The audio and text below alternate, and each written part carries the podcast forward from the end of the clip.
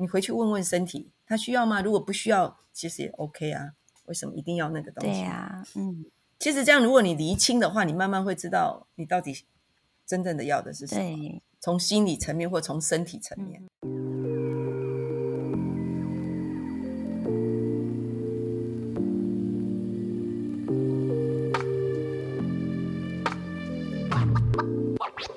Hello，欢迎回到安然空间。这节目的主轴是推广身心和谐，还有灵性觉醒。我是商体，我在中年的时候选择裸辞公职，并因此踏上了觉醒的灵魂之旅。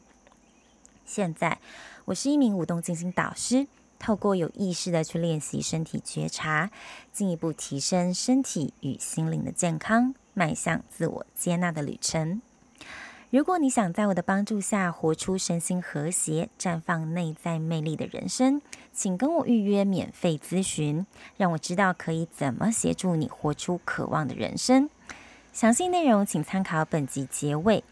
也邀请你加入免费的女人圈脸书社团，里面会持续分享提升女性内在价值的生活实践，还有启发，让你的内在美得以创造内外世界的和谐还有丰盛，一起朝着喜欢的自己迈进。请打开本集节目中的简介，里面就有加入连结喽。进入这集的主题。今天呢，为你邀请到一个很特别的来宾，他呢是台东大学身心整合还有运动休闲产业学系的教授刘美珠老师。欢迎老师来到安然空间，Hello，你好，你好，哎，大家好。对，我们这个节目的主轴呢，就是关注在我们身体、心智跟心灵这三个地方，所以嗯，我觉得会找到刘美珠老师也是一个缘分，一个机缘。那有仔细看了一下，说，诶，老师他过去的一些经历，我就觉得好特别哦，很值得让更多的人了解。诶，刘美珠老师的背景啊，跟他所做的事情，因为啊、呃，美珠老师。当时是在体育系里面任教，对，但是呢，他却成为台湾呃学术领域上第一个分享身心学 （somatics） 的一个主力推动者。那我就蛮好奇这个部分，嗯，老师过去的经历是什么样的机缘，或者是什么样的强烈的动机，会想要让美珠老师在台湾生根这个身心学的理念呢？哦，好，嗯、大家好，我是刘美珠，然后呃，我出生在台东，啊，所以我现在是回到台东，所以在台东任教。但是在这个之前呢，其实我在师大也工作了，师大体育系。啊，工作了大概十二年左右。那我从小因为身体有一些训练嘛，哈，大概就是从舞蹈的训练、武术，还有其他的溜冰啊，还有体操啊，啊，所以很多人说啊，我我可以算是运动员，但后来就比较偏向舞者啊，就参加一些舞团的演出啊。那呃，在师大体育系。念书完之后，就直接回到系上担任助教的工作，也念研究所。直到我遇到了身心学这个领域啊，那时候是刘一鸣老师刚从国外，呃，他带了运动哲学这个概念回来啊，然后里面就有谈到身心的议题。那我那时候我正在师大体验所，那当然也一边担任助教嘛，就一边工作一边念书。在这种心力交瘁的情况下，那看到身心学就觉得哎，还蛮特别的。那其实我以前就很想做身体教育这个部分，因为就是以前的这些背景，我觉得对人体的动作啊，怎么样协助他空翻啊，做动作啦，我其实是很有兴趣的。那原本想要念力学来做动作分析，但后来就发现力学都是跟数字在讲话，好像有距离。那刘一鸣老师介绍这个身心学，就让我觉得哦，其实比较贴切，讲人体的经验。然后有很多策略跟方法，可以实际的帮助身体动作，所以我就一头栽进了身心学这个领域。在师大的体验所啊，就呃硕士呢就写有关身心学。那一直到，因为因为那时候当时也在师大担任助教嘛，然后也有教动作的课程，然后学生碰到一些身体的问题，我那时候都是觉得，哎，身心学什么什么可以帮忙，什么都可以帮忙，但是都是想法，我没有实际的操作，我不会帮，我不知道怎么做，我知道有概念，所以我当下就觉得一定要出去学习术科，就是它的技术的部分，纯粹理论是没有办法，只是谈身心的议题是无济于事。所以后来刚好有国科会的讲座，就到美美国还有 stay，然后就念了身心学这样的一个领域，那就当然整个对身体动作教育运动就有蛮大的改变。我自己啊，所以影响是蛮大的。当然回到台湾啊，再回到四大体育系，其实嗯，我讲这些好像除了刘一鸣老师听得懂之外。有共鸣的不多啊，其他老师也是认同，觉得不错，但是毕竟有距离啊，所以也是嗯没有办法去好好的去介绍这个领域。那刚好那时候台东大学从师院要转型成大学嘛，原来师专，后来师院啊大学。那他们在转型期间呢，这个我刚好就有个机缘有缺，我就回到台东师院，那时候还是师院，从师专到师院。那我跟我先生就一起回到了那台东那体育系。那那时候呃，在那边是给了我一个空间去成立一个身心学的一个研究中心，所以我们就陆续拿了一些国科会的案子在那做研究。慢慢我就发展了蛮多的教材，也就在台东我自己的故乡。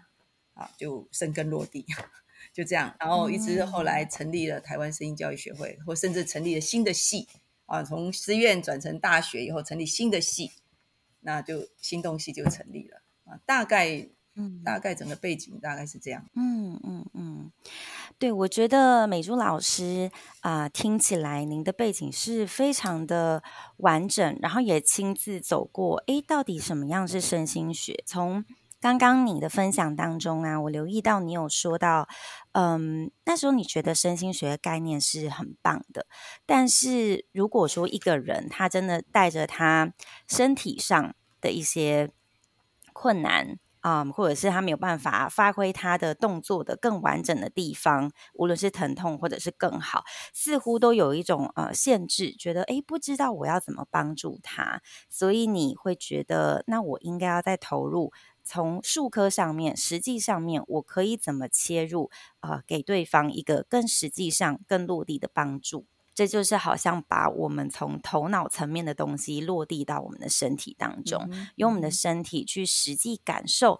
诶，这个方法，这个术科的方法带给我什么样身体的感觉？嗯、然后我可以怎么样把它啊、呃，让我解除。在我身上看到那个限制逐渐被松绑，那我是不是也可以把这个东西带给其他也有相同困扰的人？嗯、我觉得这个可能是身心学它最主要的核心精神。那老师，你在推广 somatics 的时候，你会觉得大众一般人在接受这个的时候，嗯，是蛮能够容易接受的，还是你？蛮需要花一份很大的力气去推广教育。嗯，其实哦，因人而异诶。嗯，但整体上来讲是不容易的。大体上，因为我们的身体教育，从以前我们对身体的概念，嗯，就是工具性的身体，然后呃，目标导向的结果，就是我就是因为大家知道啊，我我我自己身为。呃，曾经在师大体育系教了十几年，我有很多学生都是体育老师，但真的不会演的。嗯，我们没有真正的身体教育。嗯，我们只有运动技能学习。我们的运动技能非常的呃呃丰富。好，我们有很多的篮球、排球、棒球，有好多的科目，而这些科目确实可以提升我们的体适能啊。可以提升我们学生这个团队合作啦、竞赛啦、服从啦，这些教育，我觉得都是有功能的。但是我们对身体确实认识太少了，所以如果要回归到真正的身体教育，嗯、我真的讲是零。我们没有真正的身体教育，我们真的都是运动技能学习导向啊。那当然听起来是有一点点让人家不舒服，嗯、但是这是事实。我们真的对身体太陌生了，我们感觉好像很熟悉，尤其是我们有我自己身为舞者，曾经啊哈，然后也曾经是运动员，嗯哼，我都觉得我们对身体很清楚啊，我可以怎么去控制它，我对可以掌握得很好。可是当真正的有人问我说：“哎，你的这个什么骨头它怎么动？它是怎么发生的？什么事情在哪里？”背过啊，解剖背过啊，可是那个发生到底在哪里，其实是陌生的，然后常常都让我大吃一惊的说：“啊，跟我想的是不一样。”所以其实。我自对自己身体结构的认知是不清楚的，当然我不一定要知道我身体一样可以本能的做得很好，但是如果清楚的话，它可以让我更有效率，甚至更省力，甚至更安全，可以去完成这个动作，而不是从盲目的一直 try try try 反反复的练习而已啊。那这个是有的时候是伤害了身体也不知道。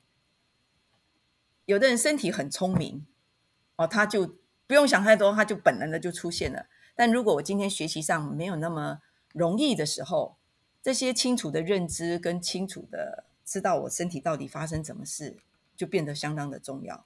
尤其是我是一个指导员，我要教我的学生怎么去动。如果我可以给他更明确的意图，或者是让他知道你有什么可能性，让他有更多的选择。那我相信，他对他的身体的开发也好，对他自己对自己身体认知也好，或自我的肯定也好，就会不一样，而不像我们现在好多体育课，就是反正你投篮要投进几颗球，成绩多少嘛，哈，你跑要跑到几秒，那叫做分数是多少？哎，几秒以上叫做很好的运动员啊，叫做冠军。然后你达不到那个标准，你就是 loser，或者是你就是运动能力不好那种造成我们好多孩子是。认为自己我不会动，我不会跳舞，我运动能力不好，我运动神经不好，难道他们就不能动了吗？这这这不是动作教育，这不是身体教育啊！所以我自己是体育老师，我都一直觉得，我们应该要反省什么是真正的身体教育。我不否认所有的运动技能学习，但是最基础的，你还是要回归到身体本身，厘清了一些东西，然后再由那个建构到往外的技能学习。我觉得可能都是值得我们思考的地方。嗯，每个人都有他自己要去追求的目标。嗯，其实顶尖的运动员，他们设定好目标去做是 OK 的。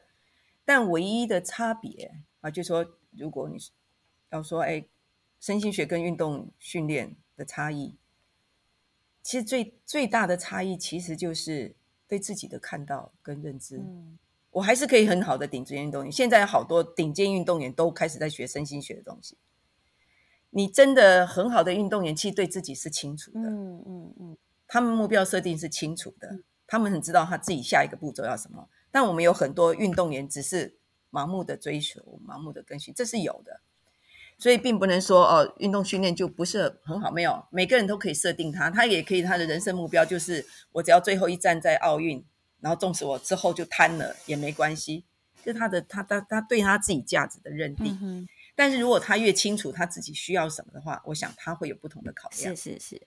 那在运动的训练里面，呃，我们在国内啊，我看我们国内啊，比较没有这方面的素养。嗯。在训练上，嗯、在国外他们就很强调自我的认知、自我的那个。我们在国内呢，大部分还是比较以技术导向。嗯嗯。嗯突破了再说，变掉就是你也啊哈，就是其他的都没关系。对对，孩子或这个运动员本身自我的训练哈，就是认知上的训练，其实是还可以再加强。嗯嗯嗯嗯。然后身心学其实强调就是自我的看见。对，嗯，不管我是做什么行业，不一定是运动员，我做任何行业，我都要用我的身体。就像你讲的。你到底为什么要活在这里？你的下一步到底要做什么？你到底在追什么？你可以回去问问你的身体，它需要什么？我们的需要跟想要是不一样的。嗯嗯嗯。我都觉得我要这个，我要那个。可是你如果静下来问问你的身体，它真的需要吗？还是只是你的想要？但我们的想要也是很重要，要去满足，你才会开心，会快乐。但如果开心跟快乐只是借由这个满足来吗？还有没有其他的方法？当你的身体很舒服、很很开心的时候，我想你心情也不会坏到哪里。嗯哼。但是如果你一味的只是追求你的想要，达不到的时候，你就有很多的苦恼跟辛苦。嗯嗯嗯。你回去问问身体，他需要吗？如果不需要，其实也 OK 啊。为什么一定要那个东西？对呀、啊，嗯。其实这样，如果你厘清的话，你慢慢会知道你到底真正的要的是什么。对，从心理层面或从身体层面，嗯哼，你就会找到更多的可能性。所以有很多的答案，就不会是只有一个。嗯，是很多选择。当你有选择的时候，是你自己决定的了。那那怎么样就怎么样，就也不用再去后悔了。对呀、我觉得这就是身心学它带来一个迷人的看见。嗯，其实会特别提到说，哎，我们太目标导向那个东西有一点。有点会让我们失去跟自己的连接，对。那所以身心学它带来的一个呃支持跟滋养，就是哎带回看我们自己，我们从我们自己身体去经验一些东西，带给跟自己身体甚至是心灵上面的一个更亲近的感受。那就像您刚刚提到的说，哎，不论你是不是运动员，不论你外在的表现成绩是不是第一名，你第一名也好，不是第一名也好，重点都是你跟自己。啊，身心上面的一个连接感是要比较越来越紧密的过程。那其实我刚刚就是有突然想到一件事情，就前阵子我忘记是一年前还两年前，美国有一位就是在奥运选手啊，他是在奥运上面表现很亮丽的一个美国的选手，这样子，我忘记是什么比赛项目。可是他当要参加下一场，我忘记是决赛还是下一场奥运的时候，他宣布他要退出了。他不要去参加那一场奥运比赛了，那跌破大家眼睛，因为他是。国内那一个领域呼声最高，大家都很期待他可以为美国夺下下一个金牌。可是他却很意外的说：“对不起，因为我考量到自己最近的呃心理状况不是很好，那我觉得我需要先去，我已经看见他了，那我想要先好好处理我心里面这一块我感到不舒服的地方。”那我，所以我因此我不想要参加这一次的啊、呃、决赛或者是奥运。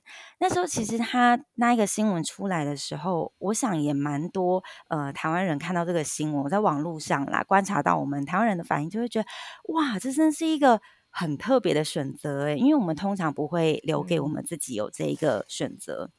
嗯，也因为一方面也想要去证明自己嘛，或者是觉觉得说啊这样不太好，因为毕竟被赋予众望，那我还是嗯尽量去做，尽量去突破自己啊、嗯。自己如果感受不好，先等一下，先放一边，比完赛再说这样子。对，那我觉得这是很棒的看见诶，尤其是现在大家地球村资讯这么发达状况下，我们可以以更快速、更方便的。呃，方式去看到原来有不同的人是如何在对待他们的职涯、他们的生命、他们的身体，还有他们的心理，这个是非常好的。而且我们要尊重每一个人的选择。嗯，我们太容易去用很多的道德标准说啊，他应该参加啦，他应该要为国争光啊，他应该要怎样那样？为什么他应该要那样？那为的都是别人，嗯，为的是国家荣誉，为的是他人的什么什么赞称赞。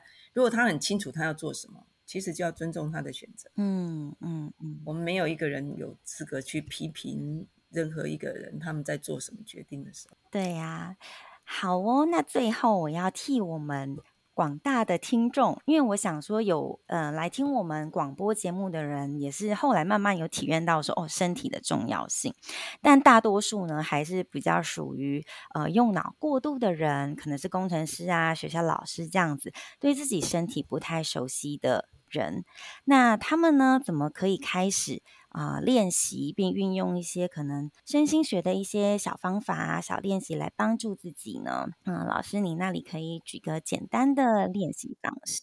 嗯，方法很多，我想其实现在也很多人都在从事这一类的动作，像我们现在有很多的瑜伽课程啊，或是一些静心的课程啊、冥想啊，其实都是蛮好的，进入到自我探索。其实身心学很简单，就是。回到自己本身，去向内经验自己的每一个当下，其实就是 somatics。只是我们有很多不同的策略啊，不同的身心技法。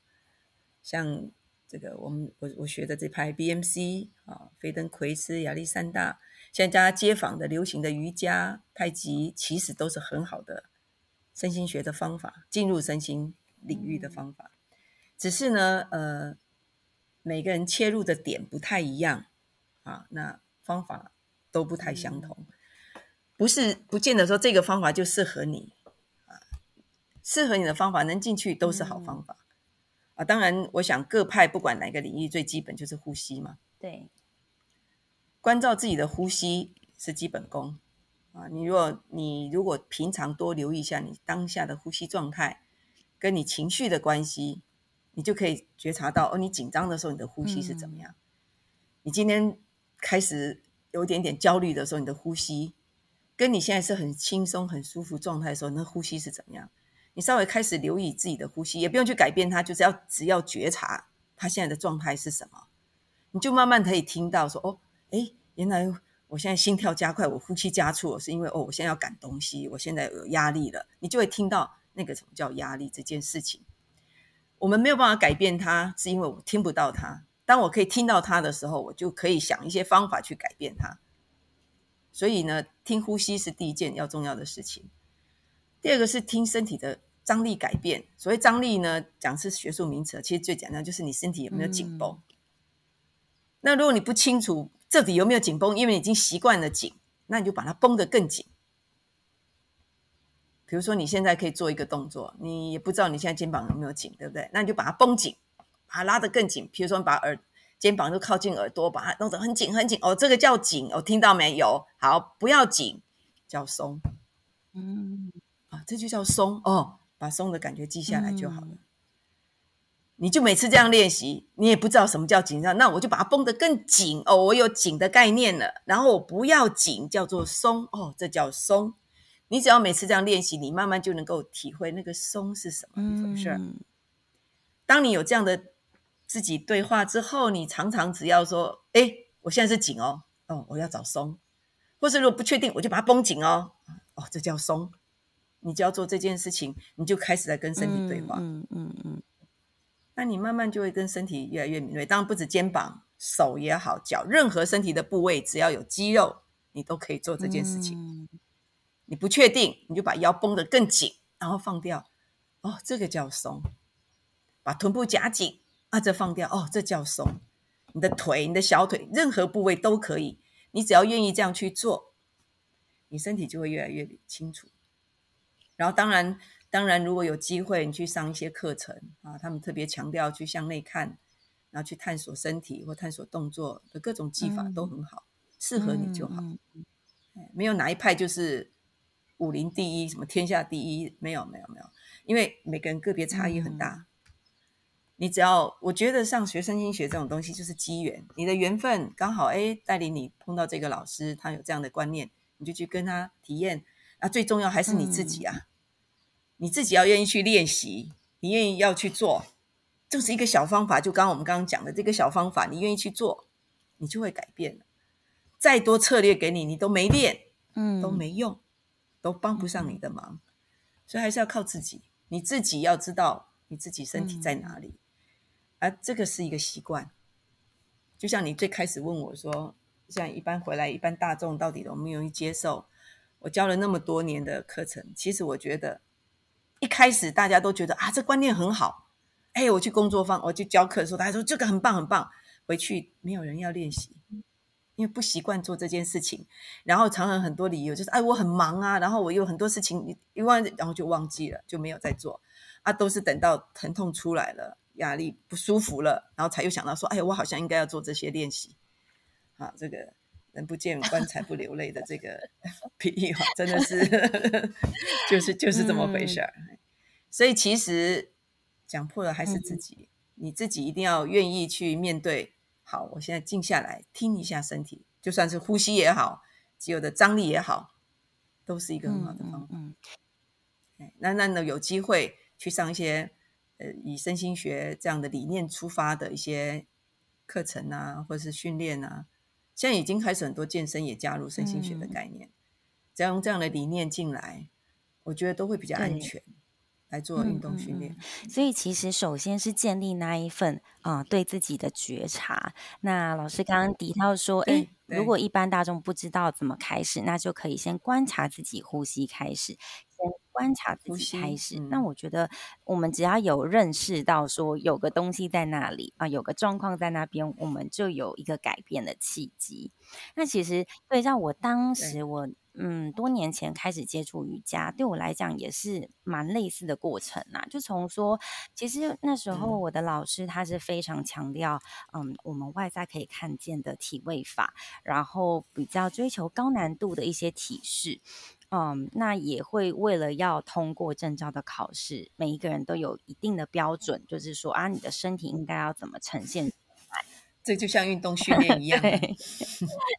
对就像运动训练一样，运动要一个目标，就好像很多舞者，他们就要达到一个舞台。嗯，其实我们都掉进了工具化，嗯，嗯嗯工具化、目标化的一个对。但其实如果主要探究，哦，瑜伽的它最终的精神和原来的精神，对，那而且它也不只是体位法这件事情，它还有更多关于怎么呼吸、怎么进化，然后你怎么思想、怎么吃。嗯，你怎么挑选适合对你好的食物跟生活方式？还有约性食物啦，惰性食物啦，对对对。然后甚至到最后，你要走到一个合一呃的那一种状态里面，这个是它最主要、最主要的精神。因为其实。嗯，题外话就是瑜伽，它最当初发展出来就只有那几个动作而已，可能不超过。是啊，是啊。其实 yoga yoga 这个字就是合一的概念嘛。是是是。只是现在街坊上呢，为了市场啊、行销啦，都把它包装，这是体位法而已。嗯嗯。体位法只是其中一个小策略。因为怎么说，那个最容易被看到，是啊、呃，那个最容易被大家觉得说。然后说到这个，另外一个就是大众的被洗脑被。嗯，这个我们所谓的资本主义哈，因为他要牟利嘛，他要有一个东西产品啊，嗯，那产品化就要把，其实我们身体都是被工具化的，变成一个商品，还要漂亮的身材，要这个外形，你看那个美容媒体的用品，这个产值有多高啊？嗯，那大家爱美是天性嘛，然后再加上洗脑啊，你看。广告啊，然后现在的荧幕啦，各种媒体看到的那个所谓的漂亮啊，你看为什么我们相机还有软体要修容啊？把自己本来是那个样子要修的哇像明星啊，都自欺欺人啊！讲真的，嗯嗯。不过有一个功能啊，就是自己看得很开心，很开心，自娱一下也也不是坏事，但是不要被那个蒙蔽了你真实的自己啊。对呀、啊，接受真实的自己才重要。嗯、啊，当然，那个拍起来看起来，哎呦，我怎么看起来那么瘦啊？我的老人斑也不见了，皱纹也不见了，哎呀，真好，当然是很开心。但是，还是要回归到现实面，真实的自己是什么状态？要接受它。嗯，这是一个很大的内在工程呢。是啊，就是、是啊，都是功课。我们现在也还在做这个功课。嗯嗯嗯嗯嗯嗯，就卸下不是属于自己的，然后更能够去接纳自己身体上它本然的样子。哦，我觉得这个是每一个人都是一辈子要练习的地方。什么是我还给这个社会的？我不需要再把它放进我的思想里面的。什么是我觉得对我好的、我喜欢的啊、呃？被对待的方式？那我要怎么开始选择？啊、呃，运用一个我喜欢的方式来对待我自己，这都是，对对对，就嗯，怎么说，就是可以让我们生活过得更幸福的方式。所以，对哦，另外我要再稍微提醒一下，很多人都觉得说，像我们在教身心学的时候，就有学生跟我说：“哦，老师，你这样一直强调自我、自我、自我，那只要我自己爱怎么样就可以怎么样，我根本就不要管别人，哦、我要管我自己就好。”完全不是这个概念哦。嗯、身心学里面的觉察。有四个层面哈，一个是身体的觉察，第二个是自己的情绪的觉察，再来还有他人的觉察跟环境的觉察。你生活在这个环境，你也要觉察到它。你处在这里，大家都是这样的情况，我们要配合，我也要觉察。我们不要让人家不舒服，也要让自己很自在。那我怎么去找那平衡点？如果觉得在这个环境很不舒服，你就选择离开，你不要造成别人的干扰，而不是我爱怎么样，我爱我怎么样，那就变自私，那不是自我。对，所以要把自私自利，我只是自己那个要撇开，那是不一样的。你要觉察到，在这个环境里面，你可能跟人家很格格不入。好，没关系，我就退一下，我让我自己在这个情境下，我找最舒服的方式。啊，说真的不行，我就选择到别的房间或离开这个环环境。呃，你去做你自己，但是你不要影响别人，你不能造成别人的不舒服。啊，这个其实是、嗯、是要要要注意，很多人都只是有自己而已，这个要特别稍微强、啊、强调一下。对我我。对，有时候人们也会很容易把爱自己跟自私混淆，就会觉得说，哦，你这个人就是爱自己啦，意思就是说你就是只顾到自己呀、啊，不思考别人。嗯、但其实，当我们真的去觉察，做到觉察这件事情，很有可能从你的身体动作里面，你更感知到自己，你也更感知到跟你互动。他人的情况，对他人是怎么样？那这个觉察，它是从你个人扩大往外的，你就不会是的，也把伤害自己的方式带带给别人，降到最低。对对对对，对，嗯，我觉得其实条条道路通罗马，身心学的这个 是啊，都相通体进入，但其实也有一些，比如说像正念觉察啊，或者是禅学的一些方法，对对对，最终就是来看到我们。跟这整个世界是一个一体的东西。那在这个里面，我们心里面是感到自在的、感恩的、有爱的。我们更能以慈悲的心跟手段，更柔软的去对待自己跟他人。那我想，啊、呃，我们从自己的心开始，我们就可以慢慢的让这个世界。也变得更好，嗯，大家都要，这当然是我们最终的理想嘛。那我们就先从我们自己个人。其实哈、哦，其实我们老祖宗，老祖宗很早就有这种身心观了，是，是，哎，只是我们常常丢掉。嗯嗯嗯嗯嗯。那现在西方人他们提出的观点，值得值得我们借鉴了。嗯，人家都已经提出，我们自己回去看看我们老祖宗，只是说法不一样。然后他们提出了更多的策略，具体的策略。更能够吻合我们现代现代人这种步调，对，去去去去做，我觉得都是好事啦。嗯嗯嗯，很多东西都是这样子，从西方重新被建构，然后以商业的模式这样推广，我们才哦又再回来。对，像瑜伽也是啊，然后很多技能什么那。其实很多都是从古老的方法，对对对，其实，嗯，那其实就像你说的，我们老庄思想里面，或者是说一些养生的太极，就有很好的，就有非常好的。啊、其实里面，嗯，我们中华智慧里面很深的，也有在谈及身跟心如何协调跟合一。那我们可以运用一些，但是你知道吗？为什么我们到现在有很多人把它走偏了？是因为我们整个身体教育。把身体物化的关系，哦、而这个物化是来自于西方的体育。嗯，西方的体育教学目标化、目的化，就是比赛嘛，竞赛。所以你看，太极拳也变成竞赛套路。好，瑜伽也变成只有体位法做表演，哦、或甚至舞蹈表演。嗯、为什么？因为西方的体育就是比较工具性的。我们有很多老祖宗的很好的策略，到了现在也变掉了。那我们才回来说啊，它其实原来是最好的，因为。我们市场的需求啊，或者是整个受到我们西方的体育教学的影响，对对身体的概念，它就是一个工具的概念，嗯，那就就慢慢就会改变了它原来的东西。今天真的非常谢谢老师啊、呃，跟我们分享身心学的概念。那我想时间是蛮短的，如果说听众呢有想要更了解这方面，无关是学术啊，或者是说实际身体里面经验到可以练习的一些东西，可以参考。嗯、呃，美珠老师现在有成立一个台湾身心教育学会，嗯，我们有，你可以上网去看看，我们有一些课程在里面。对，然后我们系也培养了一些呃老师。啊，我们有一些证照的课程，也是希望可以推广身心教育啊，嗯、就让更多的人，至少你可以从事各种运动，但是对身体先清楚，嗯哼，啊，让你的动作或运动的时候可以更知道在做什么跟怎么做，嗯，嗯，不是只是做那个动作，而是怎么发生动的时候的感觉，愉悦、开心，嗯、这个我想是是身心教育可以去。协助大家。对，我其实像上个月，诶，是上个月啦，嗯，到呃老师那边去进修经验解剖学，其实我感触就蛮深刻的。嗯，因为我之前在受瑜伽培训的时候有上过解剖学嘛，不过它真的比较流于知识上面的分享。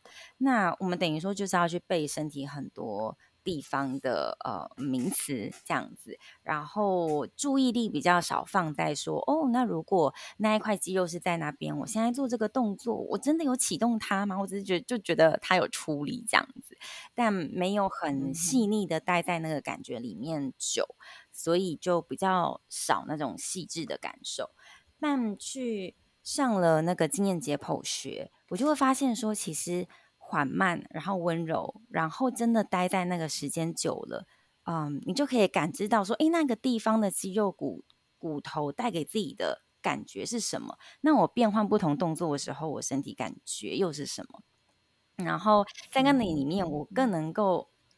感知到说，跟自己的肌肉骨骼，它不只是名词上面的一个认识而已，它是实际上我身体里面经验它在我体内的嗯，嗯一个感觉，然后很感谢他还能够正常的活动这样子，所以 我真的非常喜欢老师这么。